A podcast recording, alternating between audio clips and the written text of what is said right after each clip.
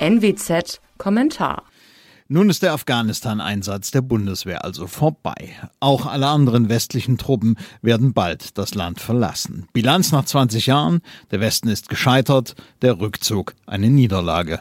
Der politische Islam triumphiert. Während die NATO sich zurückzieht, überrennen Taliban einen Bezirk nach dem anderen. Regierungstruppen, vom Westen ausgebildet und ausgerüstet, laufen über. Würdenträger, auf die es in der afghanischen Gesellschaft letztlich ankommt, arrangieren sich mit dem Steinzeitislam. Es handelt sich nur noch um eine Frage der Zeit, bis die Taliban entweder die Macht im Lande vollständig in der Hand haben, durch einen militärischen Sieg, oder maßgeblich an ihr beteiligt werden, weil sich die Zentralregierung genötigt sieht, diesen Kompromiss einzugehen. Damit sind wir wieder, wo wir vor 20 Jahren waren. Afghanistan wird zu einem ideologischen Zentrum des politischen Islam und zu einer Brutstätte des Terrors.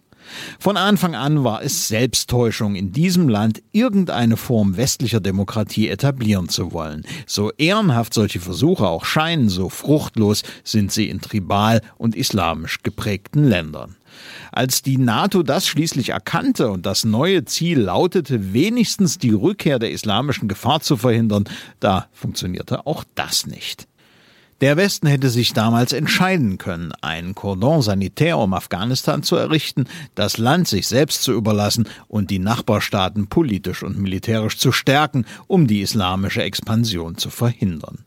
Entschieden hat man sich aber, im Lande zu bleiben und die Taliban zu bekriegen. Freilich war es ein halbherziger Krieg, der nicht entschlossen geführt wurde, auch weil man es unterließ, massiven Druck auf Staaten wie Pakistan auszuüben.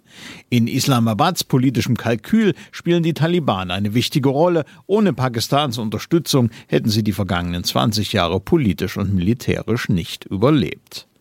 Vor allem aber erwies sich die postheroische Gesellschaft des Westens als unfähig, gegen einen hochmotivierten, entschlossenen Gegner mit eisernem Willen zum Sieg, wie es die Taliban nun einmal sind, erfolgreich zu sein. Westliche Gesellschaften, vielleicht mit Ausnahme der USA, sind nicht gewillt, die personellen und psychischen Kosten eines Krieges zu tragen, auch wenn es um die eigene Sicherheit geht.